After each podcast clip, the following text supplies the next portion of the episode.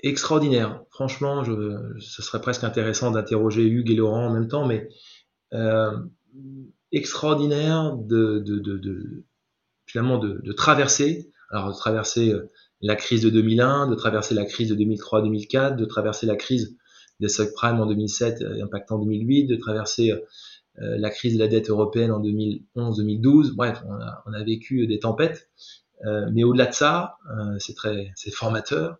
Euh, au-delà de ça, c'est une chance extraordinaire d'avoir vécu toutes cette, ces révolutions technologiques, sectorielles, secteur après secteur. Bienvenue sur Comment t'as fait, le podcast de ceux qui veulent comprendre concrètement comment les autres ont fait. Je m'appelle Julien Hatton, je suis cofondateur de l'agence de communication BuzzNative et je vous propose de partir ensemble à la rencontre d'entrepreneurs et dirigeants passionnés et passionnants, pas toujours dans la lumière, mais qui font pourtant rayonner leur structure et leurs équipes. À ces profils au parcours non linéaire, audacieux ou encore atypiques, je n'ai qu'une seule envie, leur poser la question comment t'as fait?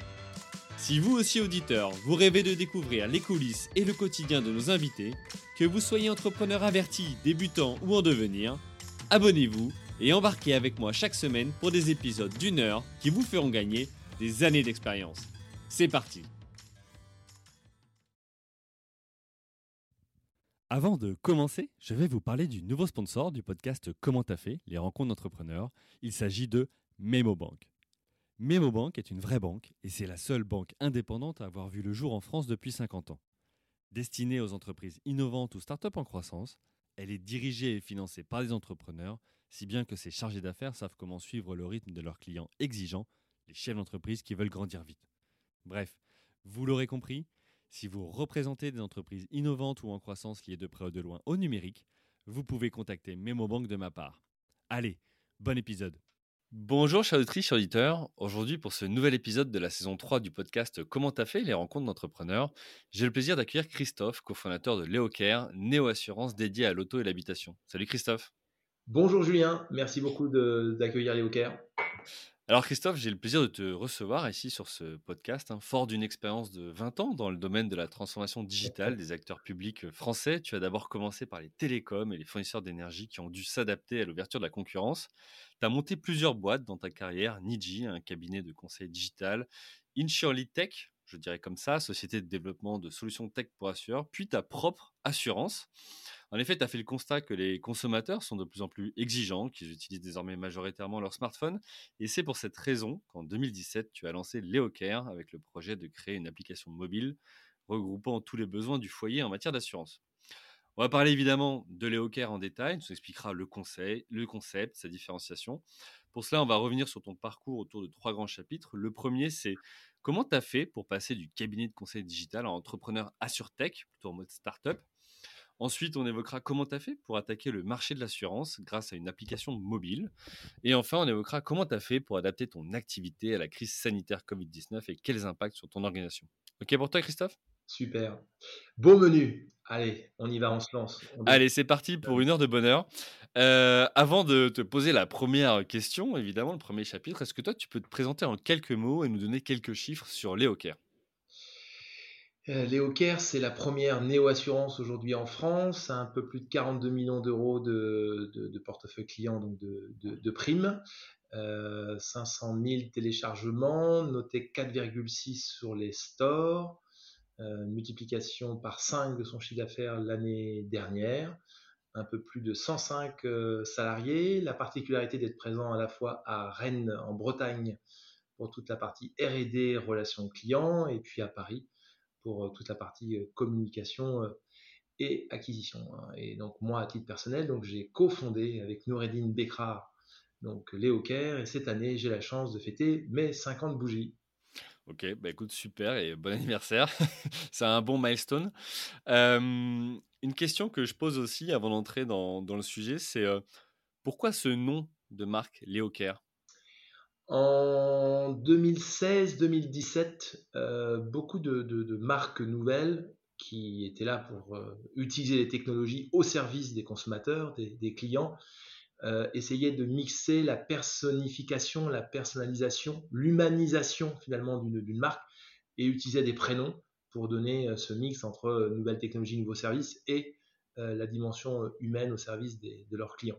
Et donc, nous, on a, voilà, on a, on a, on a été dans cette, dans cette vague d'humanisation d'une marque, donc en l'occurrence Léo, qui avait ce symbole de lion qui était assez proche du monde de l'assurance, et de l'autre le CARE, qui bien sûr signifie la protection euh, en, en, langue anglaise. Voilà, et on, trouvait ce mix intéressant entre Léo, l'humanisation, et CARE, qui est clairement la réponse de ce que l'on veut faire aujourd'hui sur le, sur le marché à destination des, des clients, mieux les protéger.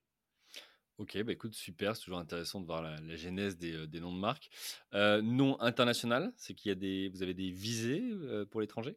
Le marché français donc de l'assurance de biens, donc la maison, l'habitation, le vélo, le smartphone, etc.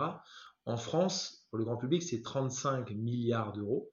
Mmh en Europe, c'est 280 milliards d'euros. donc euh, au moment où on pense une, rupture, la création de nouveaux standards. Hein, là, Léo est là pour créer de nouveaux standards de l'assurance, c'est-à-dire offrir toute la couverture des biens du foyer en un seul contrat depuis son application. Voilà, quand on est dans cette, dans cette approche-là et quand on, quand on regarde finalement les disruptions des autres marchés B2C par le digital, on voit bien que c'est une vague qui est à la fois grande, rapide, puissante et qui ne s'arrête pas aux frontières. Donc oui, c'était une vraie stratégie de lui donner une, une capacité d'export euh, aisée. Super, écoute, merci pour tes explications. Euh, je propose qu'on attaque le premier grand chapitre. Comment tu as fait pour passer du cabinet de conseil digital à entrepreneur AssureTech Et là, l'idée, c'est de s'intéresser à ton parcours. Tu as commencé euh, collaborateur, tu as monté une boîte, puis deux, puis trois. Voilà, Est-ce qu'on peut revenir sur ce, chemin que tu as fait et notamment ces aventures entrepreneuriales? Yes. moi, tout d'abord, si ça peut aider ceux qui nous écoutent, j'ai toujours été dernier de la classe. Euh, je ne sais pas si c'est un état d'esprit ou pas, mais euh, en tout cas, j'ai toujours su euh, passer les étapes, mais, l'univers scolaire dans sa dimension théorique, que ce soit en classe prépa ou en école d'Inge, j'ai toujours été au fond.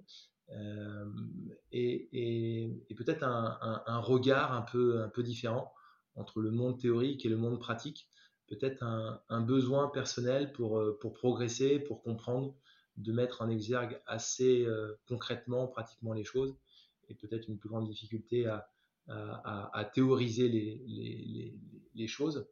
Euh, ça ne m'a pas empêché euh, d'être employé par mon prof de, méthodo en, 80, en 96, donc à l'époque chez, chez Sema Group, qui avait été après racheté par, par Atos.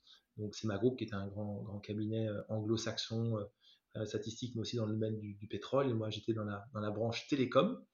C'était la grande époque euh, de ce qu'on appelait le, CTI, le couplage téléphonie informatique, qui était un peu les prémices du monde de la convergence entre informatique et, télécom. Voilà, donc euh, je pense que euh, si mon chef de projet de l'époque, Christine Biel, se souvient, je crois que j'étais un piètre développeur. Bon, j'ai été motivé, mais. Donc, tu as commencé technique plutôt? J'ai commencé directement ah en, en, développant, donc développement des, frontaux et des applications à, la frontière entre le monde du CRM.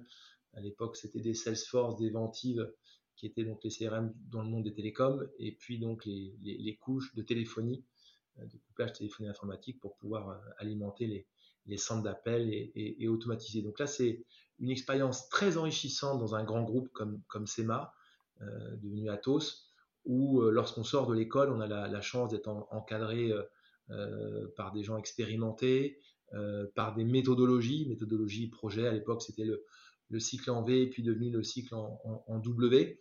Donc c'est hyper formateur, à la fois dans, sa structuration, dans la structuration de sa pensée, dans la notion de structurer, architecturer euh, finalement une spécification, architecturer son code, penser code mais penser test. Voilà, une très très belle expérience pour grandir à la sortie de l'école.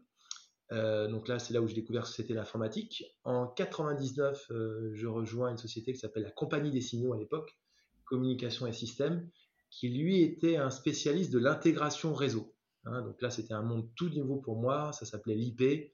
C'était l'époque où on commençait à parler un peu de convergence, euh, de IP Centrex, des nouveaux protocoles de type H323, etc., qui, accompagnaient cet univers de communication. Et c'est vraiment là euh, qui a été pour moi euh, une, évolution de comprendre ce monde des télécoms d'un côté et ce monde de l'informatique de l'autre qui a amené l'IP et, toute cette, grande révolution de la transformation qu'on appelle digitale, mais qui à l'époque était la, convergence, pour utiliser et les, télécoms d'un côté et, l'informatique pour faire des services comme le triple play, hein, ce qu'on appelle aujourd'hui un, ISP, de l'Internet de l'époque. Donc là, c'est aussi deux ans très enrichissant avec d'autres profils, des gens beaucoup plus télécoms. Donc, c'est pas la même chose de travailler avec des gens de l'informatique, hmm. travailler avec des gens des télécoms. C'est pas le même background, c'est pas le même, euh, c'est pas la même structuration. Il y en a qui, euh, qui, à qui le code fait peur. Euh, voilà. Et puis, c'est travailler avec d'autres clients aussi dans la, dans la, dans la, dans la, hiérarchie de, de décision. Et c'est dans ce contexte-là que j'ai la chance de rencontrer Hugues et, et Laurent, euh, qui étaient eux aussi euh, chez, euh, chez, chez, CS. Et c'est dans ce contexte-là qu'on a créé donc Niji en, en, en, 2001. Et là, tu as quel âge à ce moment-là? Écoute, là, c'est on a créé ça en 2001. Moi, je suis né en 72, donc j'ai 29 ans. D'accord. À l'époque, c'est la crise Internet. Donc, c'est le pire du pire de, de, la bulle Internet qui explose totalement. Euh, on crée quand même l'entreprise le 12 septembre 2001, donc pour rappel, c'est quand même juste le lendemain des, Twin Towers. Mhm. Euh, à l'époque, je démissionne, euh, je vide avec l'accord de mon épouse le livret d'épargne de la famille, et en plus, on s'endette, hein, et, le monde s'écroule, et c'est la fin de l'Internet. Voilà, donc c'est comme ça qu'on démarre cette, cette, entreprise, en tout cas de mon côté. Euh, cette aventure humaine avec, euh, avec Laurent et, Hugues, euh, avec à l'époque qui était Making Convergence a Reality, donc qui était la, voilà, le, les prémices d'une vision qui, était de, considérer que pour porter cette, cette nouvel univers serviciel des télécoms, il fallait une société qui ait ce double ADN, à la fois télécom et informatique, pour répondre aux besoins des, des opérateurs télécoms et, c'est pour moi une, une, vie de, de, 15 années euh, d'expérience professionnelle, euh, de rencontres euh, accompagnées avec Hugues et, et, Laurent. Et vous aviez tous les trois le même profil ou comment Parce que je comprends que vous rencontrez dans cette entreprise. Ça avait l'air de bien matcher entre vous. Vous avez dit, OK, on va se lancer, on va, on va créer Niji. mais comment vous avez fait pour répartir les rôles, se dire qui gère quoi? Parce que voilà, quelles étaient les différences aussi entre vos profils? Je pense que c'était assez, euh, assez naturel. Hugues euh, était plus, plus expérimenté euh, que Laurent et moi, avait déjà des postes de, responsabilité. Donc c'est lui qui a assumé directement le, la présidence de, de, de, Niji au regard de, ce qu'il avait fait par le, par le passé. Laurent avait lui un, un, passé de directeur commercial et, est un, businessman né euh, dans, cet univers des, technologies, de l'information et de la communication. Euh, moi, j'avais un, background plutôt euh, chef de projet et il se trouve que j'avais une, une, double formation à la fois donc par, par l'ECAM en tant que formation d'ingénieur, mais aussi à, l'IAE de Rennes en ayant, en ayant fait un MAE. Donc moi, j'étais très intéressé dans la construction d'une entreprise, dans sa vision 360. Mmh.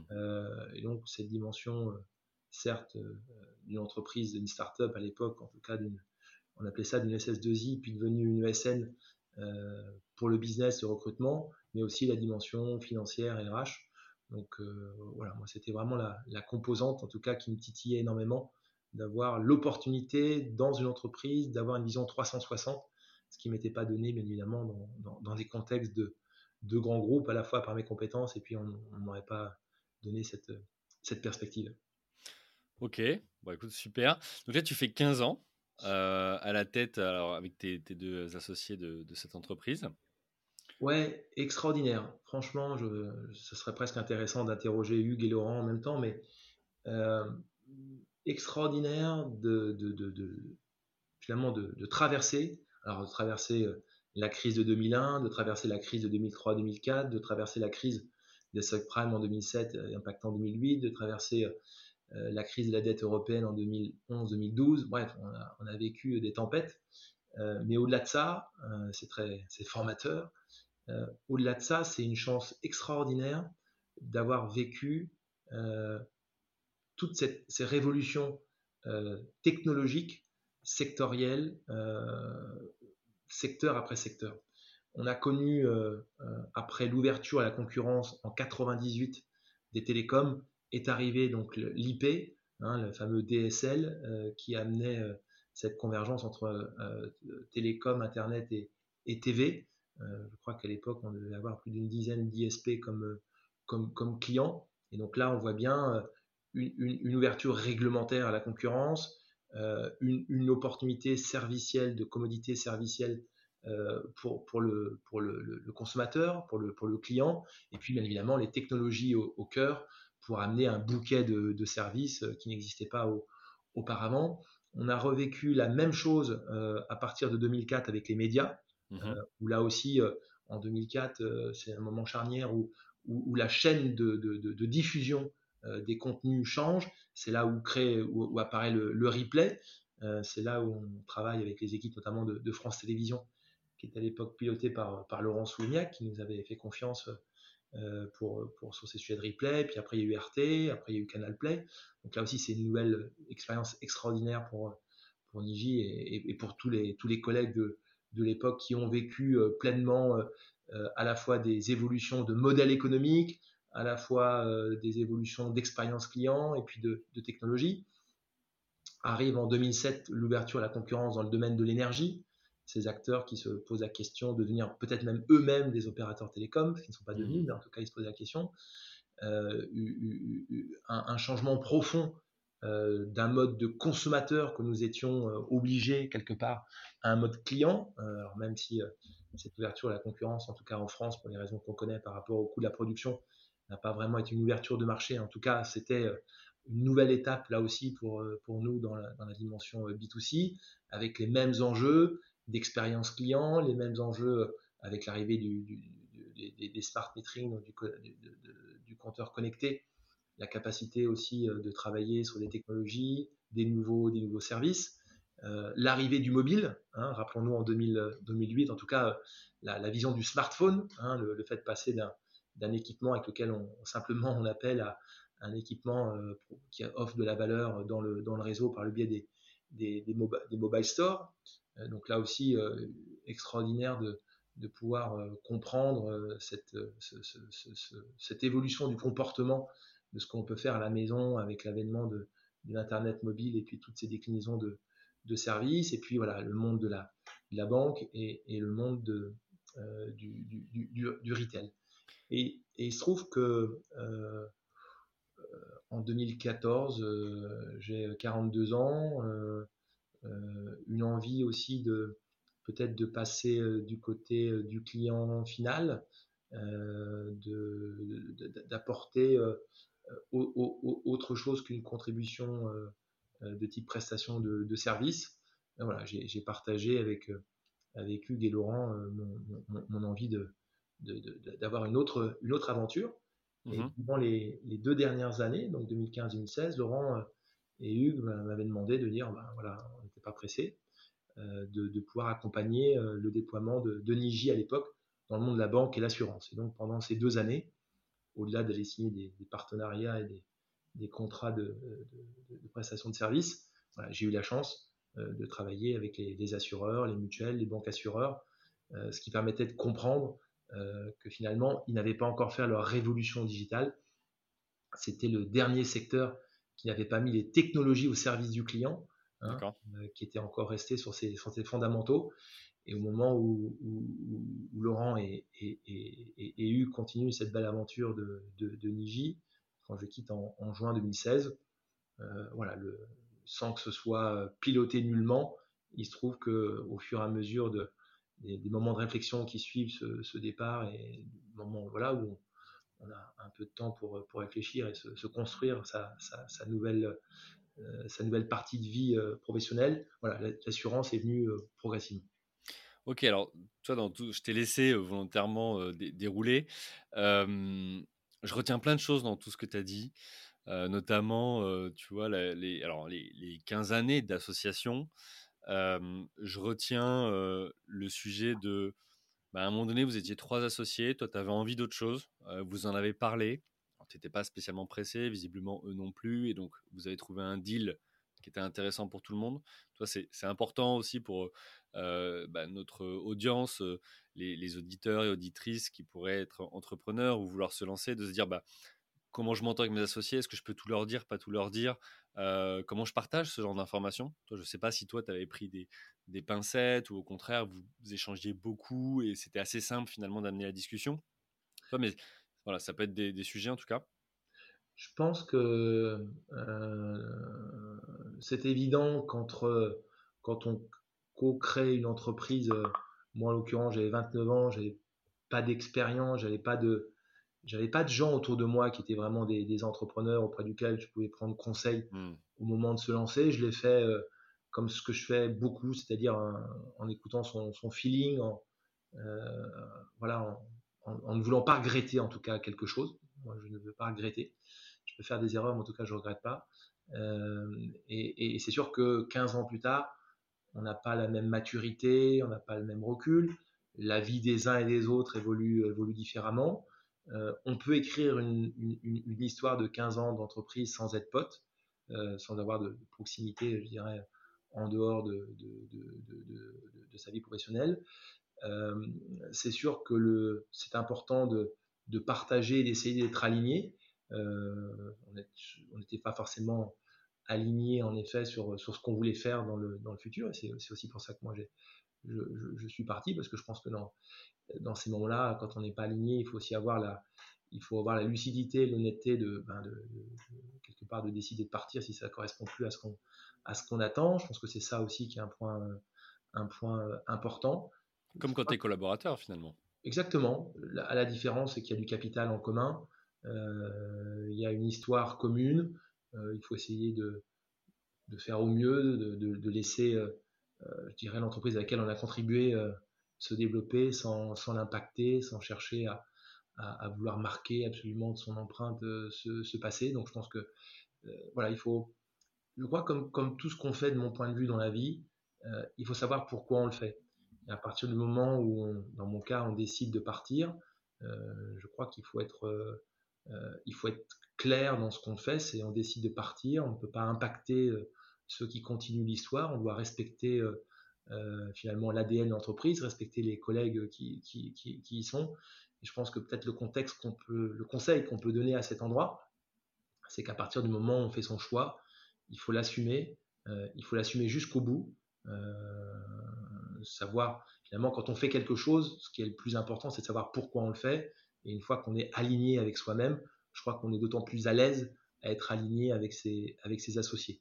Peut-être ce qui peut passer, ce qui peut poser des fois des, des difficultés, c'est qu'on n'est peut-être pas forcément clair sur ce qu'on veut faire derrière, on n'est peut-être pas forcément, on souhaite pas forcément partir, mais on souhaite rester. Enfin, il peut y avoir des choses. J'allais dire, est-ce qu'à un moment donné, tu as hésité ou tu as eu des regrets? Parce que tu es resté deux ans, donc au final, en deux ans, tu peux soit te poser des questions, soit avoir une certaine lassitude ou érosion. Enfin, tu vois, c'est des sujets qui peuvent euh, je, pense que très honnêtement, euh, ce serait à Laurent et Hugues d'être euh, à, dire si pendant ces deux ans j'ai été à la hauteur ou pas de ce qu'ils mmh. attendaient de moi, et c'est le jugement le plus important.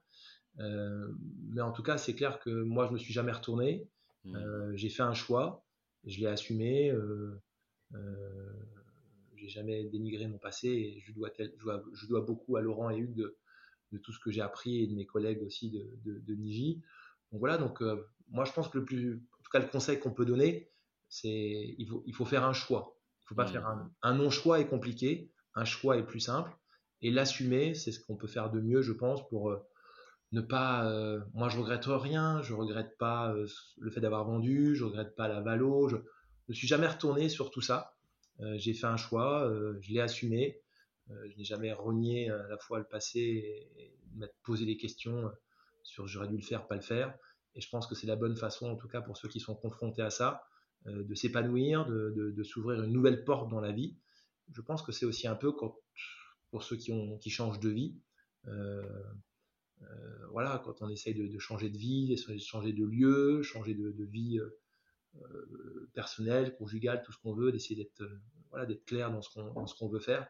Et quand on est tranché, je pense que ça aide beaucoup. Donc peut-être c'est pas mmh. le conseil qu'on peut qu'on peut donner à, à tes auditeurs. Euh, c'est de, de, de, de, se sentir finalement à l'aise. Et je crois que le pire du pire, c'est se mentir. Se hmm. mentir à soi-même. c'est-à-dire la raison pour laquelle on part, quand on est clair sur ce qu'on veut faire. Alors si on n'est pas clair, pour le coup, il vaut mieux, vaut mieux pas en parler, parce que si on n'est pas clair, on ne peut pas aider les autres à l'être. Et je pense que mmh. c'est ça qui peut amener des tensions avec des, associés. C'est que si déjà soi-même, on n'est pas capable d'être clair sur ce qu'on veut, on ne peut pas demander aux autres associés d'être clair et, d'arriver à quelque chose de convergent.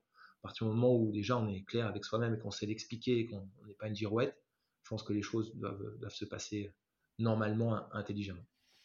Ok, bah écoute, super, merci pour ton retour d'expérience. Tu disais, tu parlais de non-choix, quelque part un non-choix, c'est aussi un choix. Certains aiment à dire ça. et voilà, donc c'est intéressant de voir toi ton, ton cheminement sur, sur le sujet. Dans tout ce que tu as dit aussi, je retiens finalement toutes ces, toutes ces évolutions disruption que tu as vécu Alors, tu parlais de l'IP, tu parlais des ouvertures à la concurrence de plusieurs marchés, on a parlé des crises, etc. Alors, tu vois, on a des auditeurs qui sont dans leur vingtaine ou leur trentaine, qui n'ont pas forcément connu tout ça, pour qui aujourd'hui c'est normal d'avoir un smartphone et des réseaux sociaux, et, et pour lesquels tous les termes barbares que tu as pu dire tout à l'heure le sont justement, tu vois, barbares, alors qu'à cette époque-là, c'était la révolution ou la nouveauté, euh, montre aussi tout ce chemin parcouru et euh, finalement que bah, le monde dans lequel on vit aujourd'hui, il a évolué très vite, puisque mmh. c'est sur les 20-30 dernières années. et toi, fort de ces moments que tu as, pu, as pu vivre, alors on l'a vu, hein, dans toute révolution, dans toute crise, il y a effectivement des problématiques, mmh. mais il y a aussi des opportunités. Et visiblement, pour, pour toi et, et Niji, vous avez réussi à aller saisir ces opportunités euh, et, passer au travers, si j'ose dire, ou au contraire, en, le valorisant, plutôt dire, bah, en faire une force pour euh, accompagner vos, clients. Donc, ça, c'est ton aventure chez Niji. Tu vends, tu, quittes l'entreprise. Euh, donc là, tu es dans quel contexte? Donc, tu disais, tu avais ta femme, qui tu, avais, tu t'étais endetté notamment. Là, tu vends, tu as un peu de capital, tu as un peu de temps devant toi, tu, réfléchis à ce que tu veux faire. Tu es dans quel contexte à ce moment-là et comment tu viens finalement à, à l'AssureTech, même si tu nous as déjà partagé que c'est lors de tes deux dernières années chez Niji que tu as pu commencer à t'intéresser à ce secteur de la banque et de l'assurance? Moi, ce que je cherchais initialement à faire, je voulais rejoindre un grand groupe pour être directeur du digital. D'accord. Euh, c'était un, je pensais avoir euh, euh, des assets, des expériences à, partager pour pouvoir contribuer à la transformation digitale de, grands groupes. Je me suis aperçu assez vite que c'était quand même des rôles qui étaient des rôles de plutôt de communication, plutôt de d'explication, plutôt de partage d'ambition, mais qui n'étaient pas des rôles opérationnels dans lequel il n'y avait pas de PNL, il n'y avait pas d'équipe, voilà, donc ça me correspondait, c'était pas ce que je voulais faire, puisque moi je voulais construire, transformer, euh, donc c'est là où j'ai vu que je faisais, je faisais fausse route par rapport à, par rapport à ça. Euh, et puis euh, au fur et à mesure de, du, du, regard de, de, de l'assurance, je ne sais pas expliquer pourquoi je me retrouve à, à recréer une, une entreprise. Ça, je ne sais pas répondre à cette, euh, cette, question. Ce que je sais dire, c'est que là où je voulais aller, euh, je voyais que ce n'était pas pour moi, à la fois dans, dans, ce qui était attendu en termes de profil, dans ce qui était attendu en termes d'exécution, en termes de, je dirais de, promesses professionnelles, c'était, c'était vraiment pas ce que je recherchais. Euh, des discussions aussi avec le, marché, je crois des rencontres.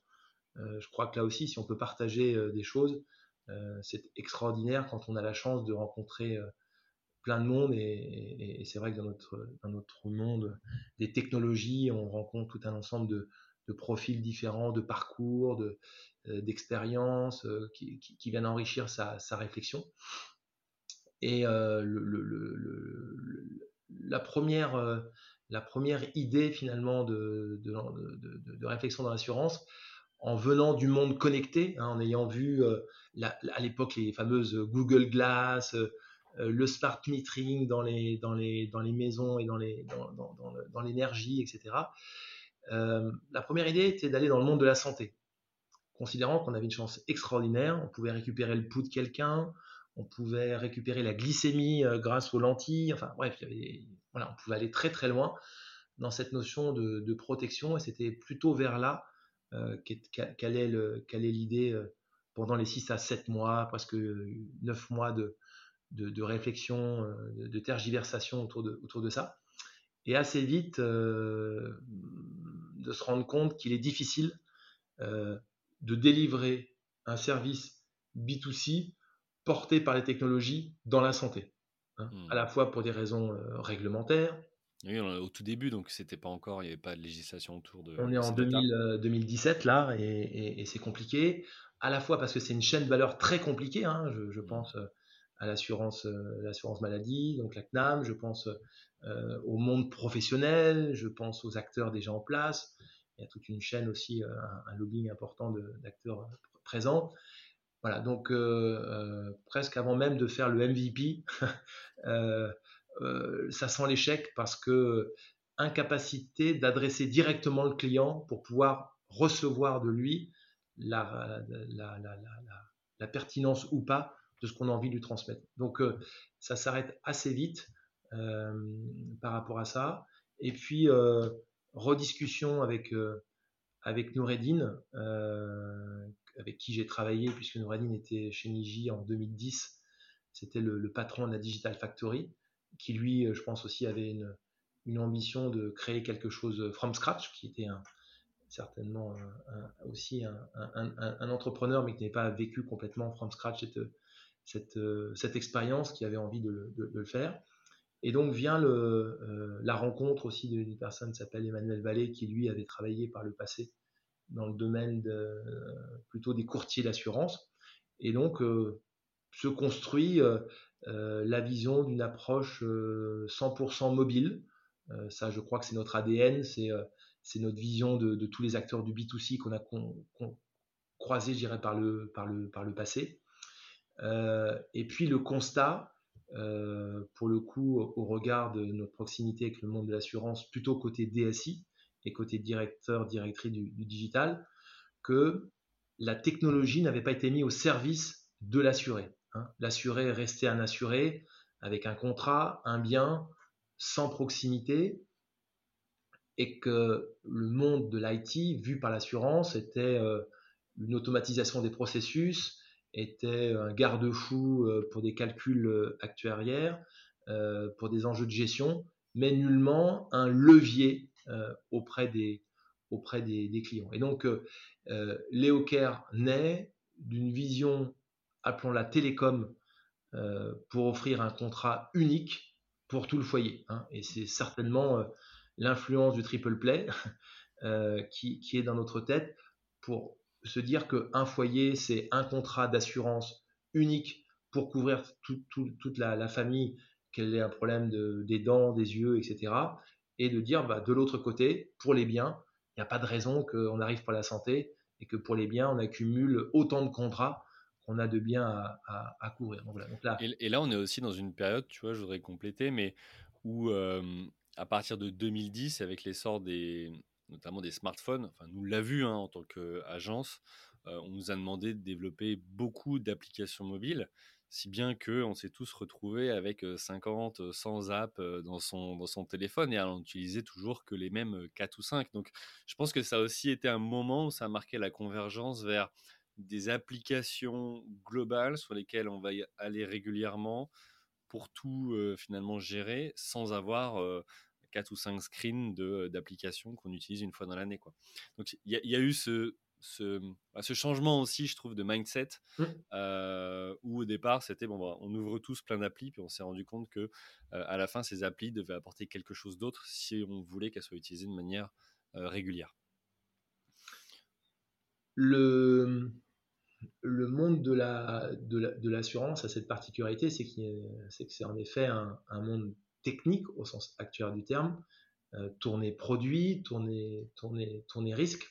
Et on sait bien que toutes les disruptions, quand euh, Uber et tous les acteurs du taxi permettent d'avoir le prix et l'heure d'arrivée alors que j'ai pas encore mis les fesses dans le taxi, euh, quand Tesla fait il y a 15 ans la promesse d'avoir une voiture électrique à moins de 35 000 euros ou euh, de faire atterrir un lanceur, on sait que la technologie est au, est au cœur.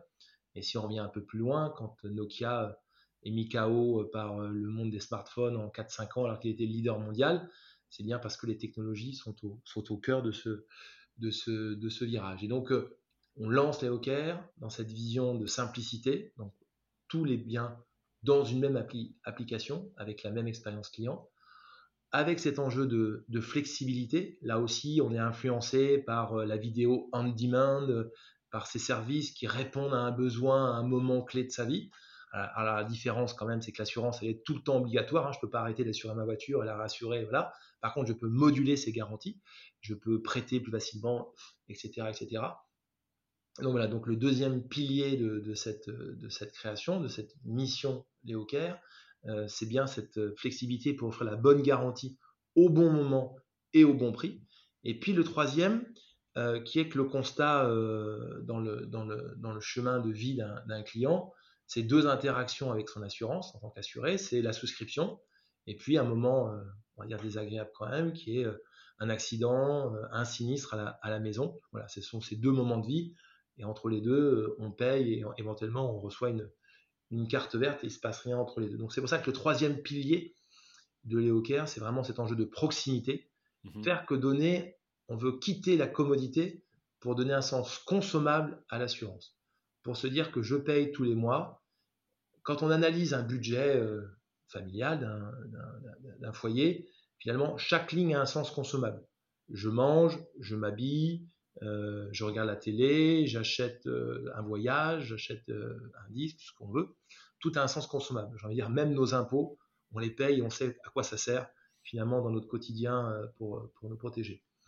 Le seul qui n'a pas de sens consommable, et encore plus si je n'ai pas de, sinistre, c'est l'assurance. Je paye et malheureusement, je n'ai rien en, retour. Et on pense que dans la société actuelle dans laquelle on vit, dans cet enjeu de transparence, de, compréhension de ce qu'on mange, de où c'est produit, etc., cet enjeu de proximité est, clé euh, et, que l'on concrétise par des services gratuits qui sont des services d'information sur du risque, qui sont euh, des, services de consommation euh, de type euh, assistance dans son quotidien, mais qui sont aussi des services data-driven. On a créé un service qui s'appelle TechCare, qui récupère les coordonnées GPS des accidents corporels sur le territoire français. C'est le ministère du Transport qui les fournit, c'est l'open data, c'est gratuit. Et les équipes RD de l'EOCare ont reconstitué le contexte de l'accident en récupérant des flux. Des flux trafic, des flux météo, des flux de saisonnalité, euh, l'heure à laquelle c'est produit par rapport à, éventuellement le temps de la veille, etc., etc., la récurrence. Et donc, euh, TechCare, c'est comme Waze, en test actuellement en Bretagne et en, Ile-de-France. Euh, ça me prévient que je rentre dans un contexte à risque. Ça veut dire quoi? C'est-à-dire que je rentre dans un contexte où il y a eu des accidents avec des, des facteurs similaires. Et donc, si j'ai accepté euh, la localisation, si j'ai accepté le push de notification, je suis notifié par rapport à ce contexte. Donc, voilà des exemples. Tout ça pour donner un sens de, proximité, donner un sens euh, euh, consommable à l'assurance pour faire que lorsque je suis client Léocare, c'est à la fois de la prévention et de la protection pour vivre plus sereinement son, quotidien. Ok, alors bon, du coup, tu me fais une super transition vers la deuxième partie, qui est comment tu as fait pour attaquer le marché de l'assurance euh, grâce à une application mobile? Alors, tu nous as déjà donné les, les trois piliers, et commence à, mieux voir le, concept de, de euh, dans, sa, globalité. Est-ce que tu peux nous... J'ai plusieurs questions à te poser. Moi déjà, pourquoi, tu en as parlé à plusieurs reprises, pourquoi Rennes et Paris euh, Et puis euh, derrière, j'aimerais bien qu'on creuse quels ont été les, challenges, alors à la fois surpasser, mais aussi les galères que tu as pu mmh rencontrer, parce que lancer une assurance, euh, bon, ça se décide pas comme ça, il faut des agréments, enfin voilà, il faut certains, certains éléments. J'aimerais bien qu'on revienne sur, euh, sur cette genèse-là avant de, rediscuter après de, l'application en soi. moi, j'ai fait les câbles donc à Rennes. voilà, je suis. donc c'est une école à Rennes?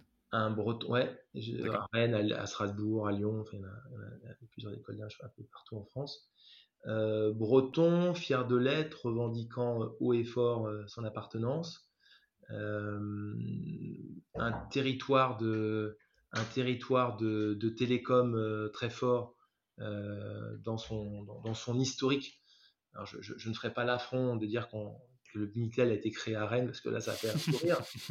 mais, mais au-delà de ça, que ce soit d'ailleurs des Orange, Ex-France Télécom, que ce soit des SFR, euh, sont venus mettre leur centre de service technologique euh, à, Rennes. au regard de tout ce qui a été l'agnon également aussi dans le domaine des transmissions.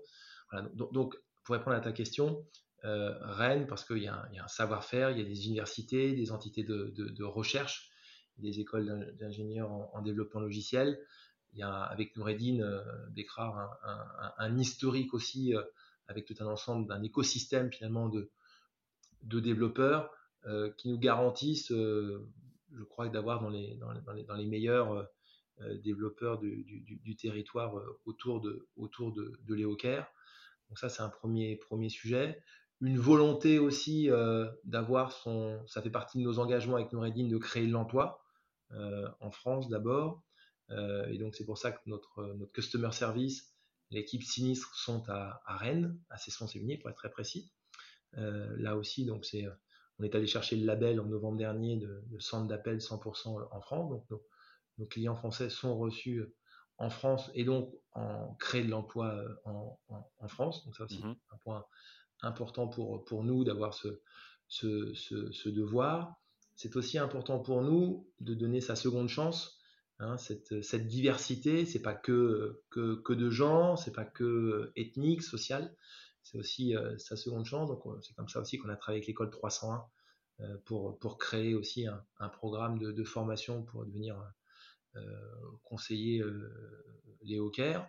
Donc voilà, ça c'est la première réponse, c'est partie de ta réponse à ta question sur pourquoi Rennes et la Bretagne. c'est une réponse de cœur, mais aussi pragmatique et à la lumière des compétences. Et deuxième, Paris, parce qu'il est vrai que quand on construit une marque B2C, on a besoin de compétences en acquisition, on a besoin de, savoir-faire en communication, on a besoin de savoir-faire en médias. Et, Rennes n'a pas d'histoire euh, vraiment B2C hein, dans, ses assets d'entreprise. Euh, et, les savoir-faire sont quand même souvent majoritairement euh, à Paris. Et, comme j'ai travaillé, je crois, la majorité de ma vie entre ces, deux grandes villes, ça a été une continuité assez naturelle pour faire ce, bon équilibre entre les compétences, les enjeux de l'entreprise. Et puis je crois que c'est aussi une richesse, euh, clairement. Alors avec le Covid, ça, ça a changé considérablement, mais avant le Covid, c'est vrai que mixer euh, euh, région et, Île-de-France, c'est aussi intéressant, je pense, pour tout le monde, pour les, collègues. C'est souvent un, un, mode de vie et des états d'esprit un peu différents. Je pense que c'est aussi enrichissant d'avoir euh, des entreprises sur ces, deux, sur ces deux territoires.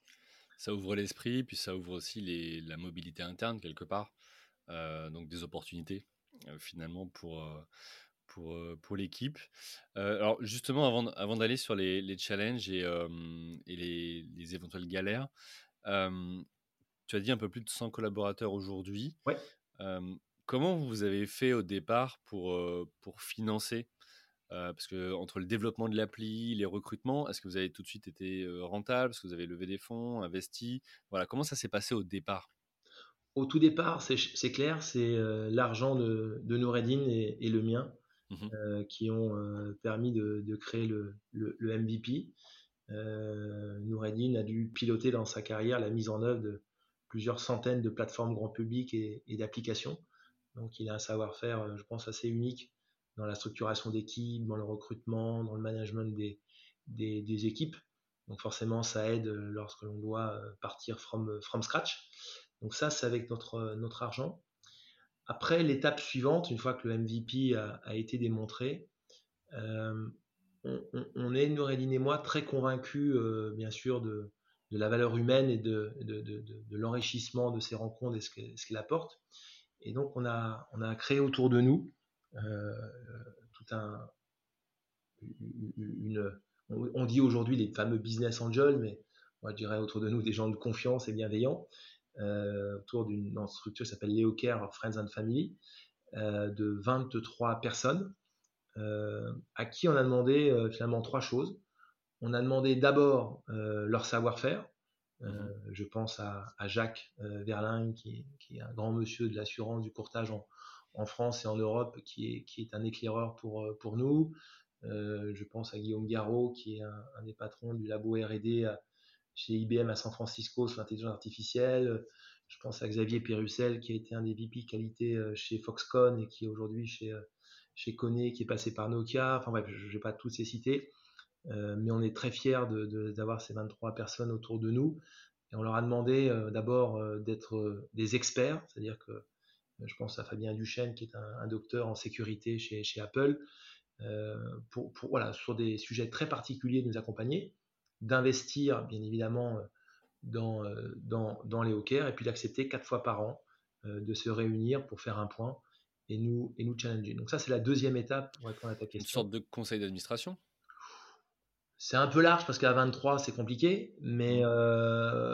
C'est un board de, de conseillers. De... C'est un, une équipe, pour moi, plus qu'un conseil d'administration. C'est une équipe autour de nous, de mmh. gens expérimentés, bienveillants, éclairés et qui ont la franchise de trancher par rapport aux questions qu'on leur pose, que la réponse nous plaise ou ne nous plaise pas. voilà, et, et, de pouvoir nous permettre d'être challengés des gens qui sont euh, d'abord actionnaires, donc qui a un intérêt que ça réussisse, euh, très tranchés, bienveillants, il n'y a pas d'enjeu politique, on se parle cash, euh, et, ils ne sont pas là pour nous, je dirais, nous, nous, protéger par rapport à, certaines, certaines, certaines réponses. Et puis c'est vrai que c'est créer une émulation, hein. c'est un premier cercle finalement d'ambassadeurs autour de, de Léo Kerr à ses tout, ses tout débuts, qui font aussi un porte-voix euh, c'est plus simple de raconter les choses à 23 plus 2 qu'à 2, et, etc. etc. Hein. donc, ça, c'est euh, là aussi, euh, modestement, je, ne conseille rien, je n'ai pas, cette, pas cette compétence, mais en tout cas, à partager, je crois que de s'entourer d'un maximum de, gens avec des profils différents,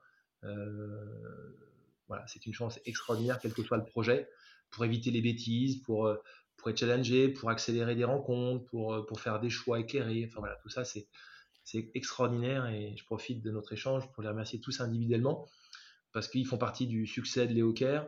Ils continuent encore à être des, éclaireurs. Et voilà, donc ça, c'est vraiment la deuxième étape hyper importante pour, pour Léo. C'est une super approche, tu vois, et peut-être aussi d'autant plus facilité quand tu as déjà 15 ans, 20 ans d'expérience et du réseau, je veux dire, demain tu lances euh, Léo à 20 ans, c'est ta première expérience professionnelle, c'est peut-être plus compliqué d'aller convaincre ces personnes-là d'investir du temps, plus, même que de l'argent, mais de dire, bon voilà, j'ai un projet, là aujourd'hui, de ce que je comprends, entre l'expérience de Noureddin qui est avérée sur le sujet, plus la tienne, vous partez avec deux cofondateurs qui ont une expérience robuste. Et, ça, c'est aussi et un réseau. Donc c'est mmh. aussi intéressant de, de, voir en fonction des, des cycles de, carrière, hein, d'où est-ce que tu en es dans ta carrière, de comment tu peux construire un, projet. Et clairement, moi aujourd'hui, je le vois aussi après plus de 12 ans d'entrepreneuriat. Si j'avais à créer une société, je le ferais pas de la même manière que je l'ai fait il y a 12 ans, évidemment. Euh, c'est pour ça que je pense que l'approche le, Startup Nation et, et, avec toutes les initiatives finalement d'incubateurs, euh, je pense à Village by CA, je pense à Plateforme 58, euh, voilà, tout un ensemble d'initiatives comme celle-là, euh, qui, même pour des vieux comme moi, ont de la valeur. et je pense forcément pour des gens plus jeunes, comme tu le dis, qui n'ont pas forcément le réseau, qui n'ont pas forcément le vécu, voilà, c'est une mise en relation, c'est d'être à un endroit où ça, ça, c'est de l'émulation forte et intense et collective. Et c'est clair que c'est impactant. Hein. Je pense que tout ça sont des, bonnes initiatives pour permettre à la France et aux, jeunes talents d'être mieux accompagnés pour, pour aller euh, vers des scale-up et des, licornes. Hmm. Ok. donc, vous lancez, tu, donc vous avez commencé par financer par, euh, par vous-même, vous avez créé cette, euh, cette équipe de, de 23 complémentaires, et donc après, vous avez lever des fonds à un moment donné Comment ça s'est passé la suite? Après, on s'est entouré de, deux personnes clés pour, les hawkers, de deux administrateurs qu'on appelle administrateurs indépendants, même si c'est le terme, je sais pas si c'est le terme le plus important. Euh, une rencontre importante dans notre histoire qui est Didier Vallée, euh, qui était l'ancien euh, numéro 2 de la Société Générale et qui, qui, qui, qui à la fois est un, un, investisseur, je pense que tout le monde reconnu en France aujourd'hui dans tous les, dans tous les enjeux de, fintech et d'insurtech. Je pense que Didier est, présent. Donc, euh, une, rencontre importante pour Léo Kerr. Et une deuxième rencontre qui est Hugues Lebray, à la fois le, fondateur, un des fondateurs de, de Nickel, mais aussi l'ancien directeur de Boursorama et directeur de la communication du groupe SG. Voilà, qui sont deux personnes importantes pour nous et qui nous, accompagnent pour notre série A. Euh, qui euh, nous font bénéficier de leur réseau, bénéficier de leur, leur expérience. Et donc, on fait un, tour de, levée de série A sans, être accompagné, sans banque d'affaires, mais par contre avec le, le, carnet d'adresses, soyons très clairs, de, Hugues et Didier, euh, leur, retour d'expérience. on n'avait jamais levé de fonds avec Nouradine puisqu'on était dans un univers service, donc on a appris à grandir sans euros à part la rentabilité qu'on dégageait. Euh, voilà, donc euh, là aussi, on, a appris par, euh, eux. Donc c'est une nouvelle étape importante de l'arrivée de ces deux, ces boards indépendants en juillet 2020. Comment tu fais à ce moment-là pour les rencontrer, tu vois, concrètement? Tu sais, deux, comment tu provoques le truc? Est-ce qu'ils font partie de ton réseau? C'est lors d'une soirée autour d'un cocktail? Enfin, tu vois, pour, je me dis, je me projette dans l'audience. bah ok, mais moi je connais pas le numéro 2 de la Société ah, Générale. non plus, je, ne connais pas. tu vois, et c'est toujours intéressant d'avoir ces tips ou de, de, voir comment les autres ont fait. C'est aussi la raison d'être du podcast. Je pense que c'est d'être toujours ouvert à chaque discussion. Mmh et Didier, c'est une rencontre de rencontre de rencontre. voilà, je, je, pourrais faire tout le, tout le cheminement, mais je pense qu'il faut la seule chose qu'il faut retenir, c'est que c'est pas du tout quelqu'un de mon univers. Voilà, mmh je le connaissais pas avant, euh, et c'est le fait de quelqu'un qui m'a conseillé une rencontre auquel euh, j'avais pas forcément, je savais pas bien à quoi ça allait me servir, mais je me suis dit ça va me servir à quelque chose, qui m'a servi à rencontrer quelqu'un, et voilà, et ce quelqu'un, je crois qu'entre la personne la première fois qui m'a fait ce rendez-vous et le fait d'arriver à Didier, d'avoir quatre rendez-vous différents. Euh, et comme ça que ça a conduit à une première rencontre avec Didier. Euh, et on s'est connus finalement pendant le confinement euh, par le biais de, caméras euh, en, visio. une, deux rencontres. Je pense que Didier a, avec son expérience, a voulu d'abord comprendre qui on était avec Noureddin, notre, notre solidité, la solidité du projet, la solidité des hommes, son envie de travailler avec nous. Parce que voilà, il, a plein de sollicitations, donc il n'était pas obligé de l'accepter. Mais voilà, donc je réponds à ta question en disant, c'est pas du tout mon network. C'est par contre euh, une, une, conviction très claire que chaque rendez-vous va permettre d'avoir quelque chose. Et, je crois que ça, pour le coup, ça vient du monde du commerce. Euh, on dit toujours quand on anime une équipe commerciale, notamment dans les sociétés de services, on, a, on a un guideline finalement de l'entretien. Et il y a des choses où on ne peut pas terminer un rendez-vous sans avoir euh, trois nouveaux noms, sans avoir compris qui est le décideur, qui est l'influenceur. Enfin bref, c'est des mmh. tactiques que tout le monde connaît. Et quand on a ça dans la tête, euh, je crois que ça devient un réflexe. Et on se dit que dans toutes les rencontres, on doit avoir euh, ce guideline. Euh, prendre un café pour un café, c'est sympa, mais quand on est à démarrer une entreprise, qu'on essaye d'avoir un maximum d'informations, il faut avoir ce canevas. Et je pense que c'est la bonne façon de ne pas passer à côté de, potentielles rencontres. Et voilà, et Didier, c'est au bout de quatre, quatre itérations, quatre rebonds qu'on arrive à être ensemble. Ok, bah écoute, super. Je vois, l'heure qui tourne et il va falloir après qu'on aille sur la partie, la troisième partie. Pour finir sur la, seconde, on a parlé donc Serie A. Mmh. moi, j'aimerais bien maintenant évoquer quels ont été les challenges ou les galères que tu as pu rencontrer parce qu'il y en a forcément dans la vie de l'entrepreneur. Qu'est-ce que tu as vécu, que tu peux nous raconter, tu vois, et qui pourrait permettre à nos auditeurs et auditrices de voilà, d'avoir ta perspective, ton retour d'expérience et, éviter probablement de, le vivre. Bon, je, souhaite à personne de le revivre parce que c'était le Covid, donc si on peut éviter de le revivre, ça sera bien. En février 2020, je ne donnerai pas le nom du fonds, ça serait pas gentil, mais euh, on, est, on est proche de, signer notre série A et euh, arrive le, le, Covid, le confinement. Euh, on est short pétrole en termes de kérosène euh, pour, pour continuer. Et on pense que voilà, on, tient finalement euh, euh, le, partenaire financier pour nous, accompagner. Et voilà, le Covid arrive et on comprend que avec un, mail sympathique que voilà, si on est capable de traverser cette, cet orage, on ne savait pas trop ce que ça allait être, finalement un orage, un ouragan, mais qu'on nous souhaitait bonne chance pour pour traverser cette, ce moment difficile. Et, voilà. donc là, là où on croit quelque part que la galère financière que l'on voit arriver, l'oxygène est devant nous, ben, finalement, il n'y a, a, pas d'oxygène. Et là, on rentre dans un, dans, dans, dans un, dans un tunnel très, voilà, très compliqué parce que tout le monde y rentre. Donc, encore des fois, quand il y a des gens qui sont dans le tunnel et d'autres pas, ben, éventuellement, on peut prendre l'oxygène à gauche ou à droite. Mais mmh. là, on y est, on y est tous. Euh, donc, ça, ça c'est vraiment, c'était vraiment une grosse, une grosse galère. L'avantage avec Noredine, c'est que euh, ben, on, a, on a connu euh, les subprimes en 2007 où là, c'était une grosse galère et, c'est ce qu'on avait connu avec Hugues et Laurent. Et, malheureusement, à ces moments-là, il faut savoir arrêter des périodes d'essai, il faut savoir arrêter des contrats de travail pour mieux les reprendre derrière, mais c'est aussi la, savoir traiter la survie du collectif par rapport à l'intérêt individuel. voilà, donc quand on a quand on a été confronté à des choses très dures comme ça, qui sont jamais des moments agréables dans une vie, il faut regarder les choses en, face. donc comment on fait quand on pensait avoir l'oxygène qu'on n'en a plus pour pouvoir euh, traverser un temps qu'on ne connaît pas? Est-ce que c'est six mois, un an, un an et demi? Euh, Voilà. Et donc dans ces moments-là, il n'y a pas d'autre ambiguïté que d'être en mode survie. Il n'y a pas d'autre, euh, je pense. il y a certainement plein de recettes. En tout cas, la nôtre a été d'être très transparent avec les, équipes, bien évidemment, d'optimiser de, notre acquisition, d'optimiser nos, investissements, de gratter un peu sur tout ce qu'on pouvait faire sur nos salaires, etc. pour pour, passer ce, ce, cut un peu, un peu, un peu compliqué.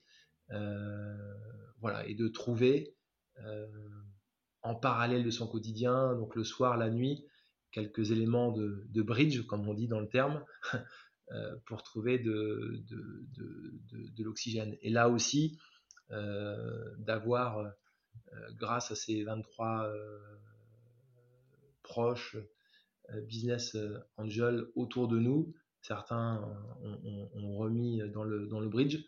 Et je pense que je leur, on leur a dit plusieurs fois avec Nouradine, mais ils ont sauvé le projet, c'est évident. Au-delà de mhm. ce que nous, on a remis euh, derrière, eux ont sauvé le, le, projet. Euh, voilà, donc euh, c'est aussi important, je pense, dans l'expérience, c'est important d'avoir un maximum de gens autour de, soi, parce que là aussi, quand on est dans des galères, que ce soit des galères opérationnelles, des, galères financières, bah, plus on a de monde autour de soi, plus on réfléchit à des solutions. Et la solution dans ces moments-là, elle vient pas, euh, c'est pas une lumière, c'est rarement tout seul. C'est en discutant, se challengeant, en essayant de se débattre euh, pour, pour trouver. Euh, voilà. Donc ça, c'était une énorme, une énorme, une énorme galère qui aurait pu coûter la, vie à, à, Léo Caire. Et je crois, comme toujours, c'est souvent dans le, dans le collectif, dans le solidaire que l'on s'en sort. Et c'est là où aussi, euh, c'est comme dans la vie, je pense, hein, qu'on reconnaît euh, les gens euh, qui vous sont proches et qui. Et, et, à cette époque-là, nous aider, c'était pas que l'argent, hein, c'était du conseil, c'était du temps, c'était c'était aussi pour le moral. Hein, soyons clairs. Hein, c'est pas le tout de dire qu'on a fait que de la croissance, mais il y a des moments où on doute, il y a des moments difficiles, et des gens qui vous écoutent, des fois, c'est mieux qu'un chèque, et, ça aide à, passer le cap et, rebondir à l'étape suivante. Alors, je suis complètement d'accord et c'est aussi comme ça qu'est né finalement ce, podcast. Euh, c'était après avoir fait euh, le constat pendant quelques mois, pendant le Covid, que euh, bah, moi, sur mes différents projets entrepreneuriaux, j'avais finalement cette chance d'avoir des, des, associés avec qui parler, avec qui échanger, voilà, avec qui avoir une autre perspective et donc vivre à la fois cette charge mentale personnelle mmh. et professionnelle, mais à plusieurs, et que c'était pas toujours le cas pour les entrepreneurs autour de moi qui étaient parfois solopreneurs ou seuls à la tête de leur boîte. C'est aussi pour ça que j'avais décidé de partager ces retours d'expérience, parce que si ça peut aider certains qui sont tout seuls à la tête de leur entreprise, euh, bah, notre, notre, mission, ma journée, elle est faite, hein, j'aime bien dire ça. Euh, donc là, ce que tu partages, c'est complètement vrai, enfin, je peux que euh, abonder dans, dans ce sens-là. tu me fais aussi une super transition pour la dernière partie, il nous reste quelques minutes ensemble. comment tu as fait du coup pour adapter hein, ton activité au Covid-19 et puis quels impacts hein, sur ton, ton, organisation? Alors, tu nous as parlé de Rennes, de Paris, tu nous as parlé aussi, bon, l'oxygène, donc les, fonds qui, euh, qui, te permettaient de, continuer l'activité. Qu'est-ce que ça a changé dans l'organisation? Qu'est-ce que vous avez mis en place de concret? Est-ce que, tu vois, j'en sais rien, vous, faisiez plus de points visio? Est-ce que bah, il y a eu un peu de chômage partiel? Est-ce que vous avez lancé un nouveau service? Qu'est-ce que vous avez fait, tu vois, concrètement de cette période-là pour bah, faire en sorte que tout le groupe, le collectif et l'entreprise soient résilientes? Premier point, c'est que c'est vrai que le fait d'être une jeune entreprise, notamment par son système d'information, qui est totalement bien évidemment virtualisé, hein, il n'y a aucune machine dans nos, locaux, fait que, j'ai envie de dire, avant ou après le Covid, dans la façon de travailler, on était déjà en remote. Hein. Mmh. Donc, donc quand il a fallu passer du vendredi au lundi et dire on était en physique ensemble et puis on va faire ça à la maison, c'était déjà le cas. Donc, ça, c'est vrai que sur un plan organisationnel, sur un plan technique, il n'y a pas eu de switch, on va dire switch on, mmh. switch off. C'était une continuité de, fonctionnement et ça, c'est vrai. Maintenant, si on regarde les trois grands événements, malheureusement, auxquels on, est tous confrontés, le confinement a été un accélérateur pour les hawkers au regard de l'évolution de nos comportements. Mmh C'est-à-dire que euh, on a travaillé plus à la maison, on a laissé plus notre voiture, notre moto dans le garage. Et donc, cette, euh, là où je pense que les banques ont gagné en, vision solidarité de la société avec le PGE, je crois que nos acteurs historiques de l'assurance, à qui on doit beaucoup dans le modèle économique, etc., il n'y a aucune ambiguïté. Euh, nous devons tous beaucoup, et un modèle français d'assurance qui est extraordinaire, peut-être le meilleur au monde, grâce aux acteurs euh, actuels, n'ont pas su répondre, je pense, euh, à, cet enjeu sociétal euh, et voire social, de pouvoir répondre à cette adaptabilité qui fait que je n'utilisais pas ma voiture, pourquoi je continue à payer, etc., Donc, premier point, pour nous, ça a été finalement un accélérateur pour démontrer la valeur de l'EOCare dans un enjeu certes extrême de comportement et, d'adaptabilité pour, pour faire que l'assurance, là aussi, réponde à, cette évolution. Deuxième, euh, deuxième euh, sujet euh, clé dans ce qui se passe aujourd'hui, je vais même arriver jusqu'à la guerre en, Ukraine et je vais parler de l'inflation et du contexte économique et même financier. je ne parlerai même pas des, valeurs tech au, Nasdaq, mais globalement, cette perspective-là, l'enjeu, c'est finalement, on voit bien qu'on va vers l'inflation avec des taux très importants et donc tout l'enjeu, c'est le pouvoir d'achat des, Français, des, des Européens. Et donc, c'est comment un acteur nouveau est capable de redonner du pouvoir d'achat. Hein, donc, comment mmh. les technologies, et c'est de manière assez simple, on, a identifié à peu près qu'on est capable de gagner environ 15% sur les coûts de distribution et à peu près 10% sur les coûts de gestion par rapport à un acteur historique. Et donc, les comme Néo Assurance, c'est à peu près 20 à 25% de pouvoir d'achat supplémentaire pour nos, clients. Ça veut dire que c'est quand même 350 à 400 euros par an. Et, c'est quand même un, engagement, c'est notre mission là aussi, sociale pour le coup, euh, au travers des technologies, au travers de cette simplicité, de, redonner du pouvoir d'achat aux, Français. Et le troisième élément pour nous, euh, c'est cette transition écologique. On a tous euh, eu entendu le rapport du GIEC et de ce, que peut être malheureusement dans les trois prochaines années une approche irréversible de, l'impact sur la, planète. Et là aussi, on, voit bien qu'aujourd'hui on parle de mobilité, on parle plus de commodité, Hein, et donc il y a tout un, enjeu là aussi de, rendre sociétalement et socialement accessible la transition écologique. Hein. On a tous envie d'avoir une voiture électrique, on a tous, mais sauf qu'on n'a pas tous l'argent pour le faire. Mmh Suivant son revenu personnel, on voit ce qu'a fait le, président Macron euh, en mettant, en, lance, en préparant ce projet de la voiture électrique à 100 euros par mois sous base de, de revenus. Hein, ce, qui est, ce, qui est, ce, qui est, ce, qui est, un engagement très fort pour avoir, rendre accessible à tous la transition écologique. Et nous, on va plus loin en disant que une voiture électrique, c'est beaucoup plus cher, c'est peut-être 30 à 40% plus cher qu'une voiture thermique. Donc ça veut dire que l'assurance sera 30 ou 40% plus cher. Donc c'est l'inverse de ce qu'on veut. Hein. on veut rendre accessible la transition écologique. Et de l'autre côté, on a un véhicule plus cher. Et donc Léo Care, c'est aussi cet engagement pour rendre euh, socialement accessible à tous cette transition écologique. Donc tout ça pour te dire que euh, c'est euh, dans ces moments de difficulté aussi qu'il faut savoir se révéler, qu'il faut savoir être caméléon, mais, aussi répondre à une problématique. Et donc face à ces grands faits mondiaux, Covid, inflation et, transition écologique, que l'assurance et donc son adaptabilité, sa réponse sociétale, sociale et comportementale est un, levier. Et c'est ce qui fait qu'aujourd'hui, Léo Kerr, c'est plus de 100 000 c'était 105 000 exactement contrats acquis à, fin mars. C'est un peu plus de 42 millions d'euros de primes acquises.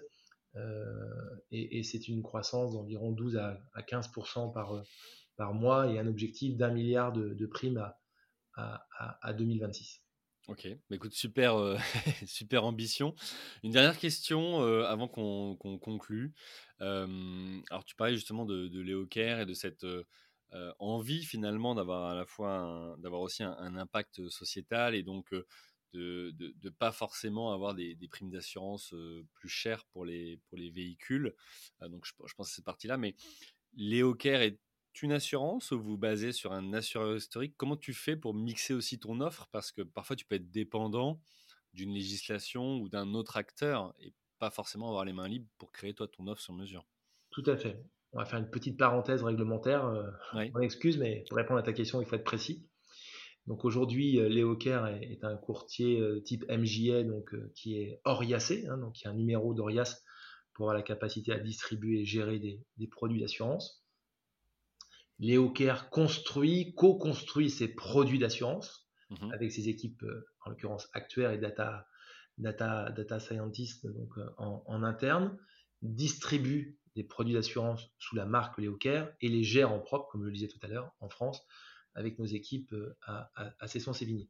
Et Léo Kerr a des partenaires qui, ce qu'on appelle, portent le risque. Donc, porte mhm. le risque, ça veut dire que regarde la, la définition du produit, des critères financiers qu'on s'est donnés on s'engage à les respecter pour avoir des contrats euh, avec, des, avec des acteurs donc, qui sont à la fois euh, français et, internationaux pour pouvoir garantir à nos clients euh, la bonne fin de la couverture du risque, c'est-à-dire de gérer le, d'être capable de payer le, de payer le, le, sinistre. Donc c'est, dans cet écosystème-là que Léo est, est, situé euh, Kerr euh, en créant notamment sa filiale en, Espagne, hein, Kerr Seguros, qui, verra le jour en, octobre 2022, euh, intègre aussi là d'autres types de, de partenariats et de, modèles d'exécution en, ayant la capacité soi-même aussi à porter une, une partie du risque pour être innovant, aller plus loin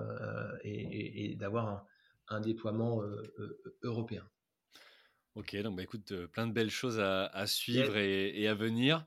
il est temps de conclure.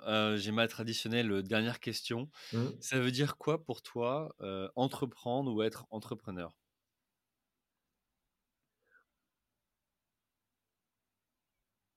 Ça veut dire pour moi s'engager. Être entrepreneur, c'est s'engager dans, une foi, dans, une mission, se définir un cap euh, avec Noureddin, on, s'est fixé le, fait de, créer un nouveau standard de, l'assurance, de changer le monde de l'assurance, euh, pas qu'en France, d'être un, porte-drapeau euh, dans la révolution au-delà du, territoire. Et, quand on fait ça, c'est un engagement. on, ne compte pas son temps, on ne compte pas sa santé. Ça veut dire aussi aimer les autres, parce que je ne crois pas qu'on puisse être un entrepreneur sans aimer ses, collègues. c'est un, travail d'équipe. Euh, je ferai un peu, pour répondre à ta question, l'analogie avec le, monde du sport. Je pense qu'un entrepreneur est, quelque part plutôt entre, entraîneur. Je dirais qu'un entrepreneur, c'est un espèce d'ancien joueur devenu entraîneur. C'est-à-dire qu'il a cette capacité à comprendre le terrain, euh, à souffrir. Il, sait ce qu'il veut entendre d'un entraîneur et pas entendre. Et quand il devient entraîneur, je crois qu'il sait euh, s'adapter il sait parler, euh, il, sait aussi faire le, caméléon en fonction de, son équipe. Donc, voilà, donc pour moi c'est peut-être comme ça que je ferai en un mot un, entrepreneur et, certainement un, ancien joueur devenu entraîneur. Ok, bah écoute, super. J'adore les analogies au sport et, moi j'utilise souvent celle plutôt du, capitaine sur le, terrain de foot, par exemple le, fameux Didier Deschamps qui était, euh, il le dit ouvertement, hein, pas forcément le meilleur techniquement, mais qui était celui qui savait motiver les autres, savoir euh, quand est-ce qu'il y avait un temps fort, un temps faible. Et je trouve que ça, c'est voilà, que ça vienne du capitaine ou de l'entraîneur, euh, c'est voilà, c'est des des skills, des compétences qui sont clés pour, pour mener un groupe euh, vers euh, un objectif commun. Euh, bah, écoute, merci beaucoup Christophe pour ton partage d'expérience, pour tous ces retours, tes, tes feedbacks. C'est très riche, très nourrissant et j'espère que nos auditeurs et auditrices apprécieront. Un grand merci aussi à vous tous pour vos écoutes, pour votre fidélité, pour vos messages privés ou publics d'encouragement. voilà, je vous remercie pour toutes ces notes aussi sur Apple Podcast et les autres plateformes. c'est votre fidélité qui m'incite à, continuer à interviewer chaque semaine ces entrepreneurs au masculin et au féminin qui acceptent gentiment de, de partager une partie de leur vie ou de leur carrière. un grand merci à vous tous. Il me reste à vous souhaiter une bonne journée et à vous dire à la semaine prochaine. Bye. Merci à vous, chers auditeurs, d'avoir suivi l'épisode jusqu'au bout. Si vous êtes arrivé jusqu'ici, c'est que le podcast vous a plu. Alors pour nous aider à continuer, rendez-vous sur votre plateforme d'écoute de podcast préférée et laissez-nous un avis 5 étoiles avec un commentaire positif ou un message pour notre invité du jour. Parlez du podcast autour de vous, c'est le meilleur moyen de nous aider à vous proposer du contenu de qualité. C'en est fini pour aujourd'hui, un grand merci à vous et à la semaine prochaine.